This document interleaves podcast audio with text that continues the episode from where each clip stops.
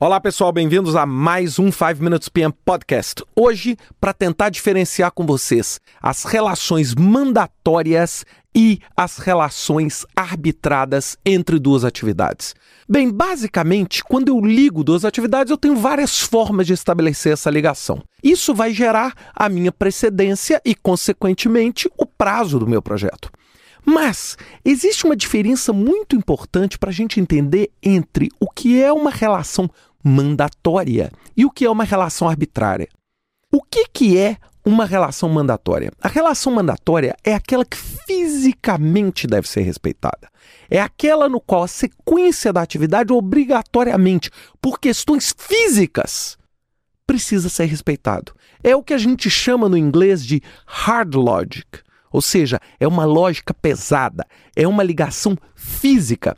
Exemplo: eu só consigo pintar a parede se eu tiver a parede construída. Não há técnica no mundo de compressão de duração, de paralelismo ou o que for que seja capaz de desrespeitar, de eu conseguir pintar uma parede antes da parede existir. Isso é o que a gente chama de relações mandatórias. Essas relações, o gerente de projeto tem pouca flexibilidade. Por quê? Porque elas só vão ser alteradas se você conseguir estruturar o processo de uma maneira é, fisicamente diferente. Por exemplo, testes antes da construção de um software. Eu preciso ter o software para testar, senão eu vou testar o quê? Essas são as ligações mandatórias. Agora, por outro lado, o que, que, são as ligações arbitradas? Ou o que eu gosto muito, né, apesar de eu estar usando esse termo do PMBOK, as ligações do tipo soft logic. São aquelas ligações que eu chamo de ligações estratégicas. São ligações que você definiu essas ligações por um objetivo estratégico que visa o quê? Otimizar a alocação de recurso, otimizar o uso dos materiais, melhorar o trabalho dentro de uma determinada região do seu projeto, né? se seu projeto é fisicamente distribuído. Então você arbitrou aquela ligação.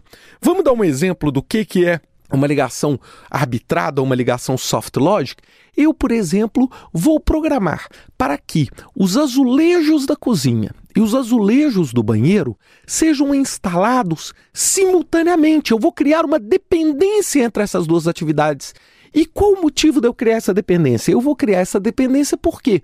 Porque a equipe que vai fazer esse trabalho é a mesma. Com isso é o quê? Eu economizo em maquinário para poder fazer o cimento, é? eu economizo no processo, eu, eu realizo aquele tipo de trabalho ao mesmo tempo.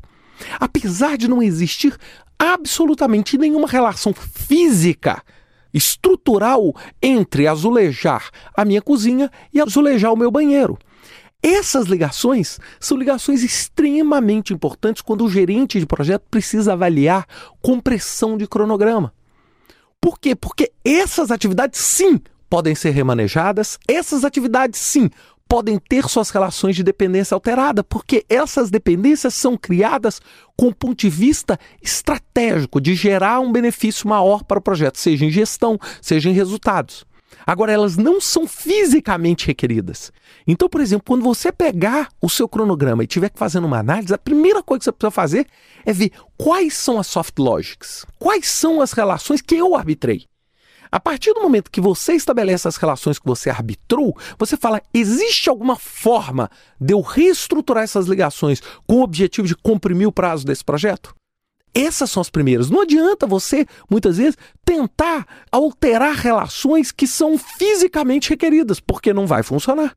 Porque não vai funcionar. Porque se a ligação é fisicamente requerida, é porque não tem jeito de fazer a sucessora sem que a predecessora, por exemplo, ou inicie ou termine de acordo com a ligação que você fez. Então, muito importante.